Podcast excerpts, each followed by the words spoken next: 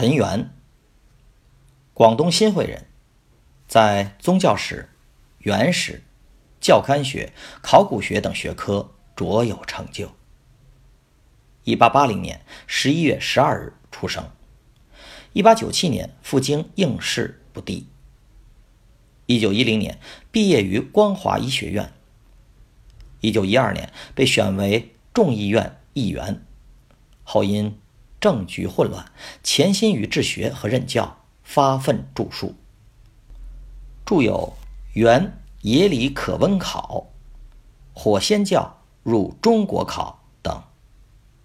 一九二六年至一九五二年，任辅仁大学校长。在他苦心经营下，辅仁从白手起家而成为京师著名学府。期间兼任京师图书馆馆长、故宫博物院图书馆馆长。一九四八年三月当选第一届中央研究院院士。